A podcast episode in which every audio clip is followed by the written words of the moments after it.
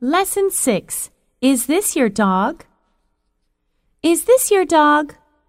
Yes, it is. Why? Well, your dog chases my cat. Oh, I'm sorry. Please keep your dog on a leash. Yes, ma'am.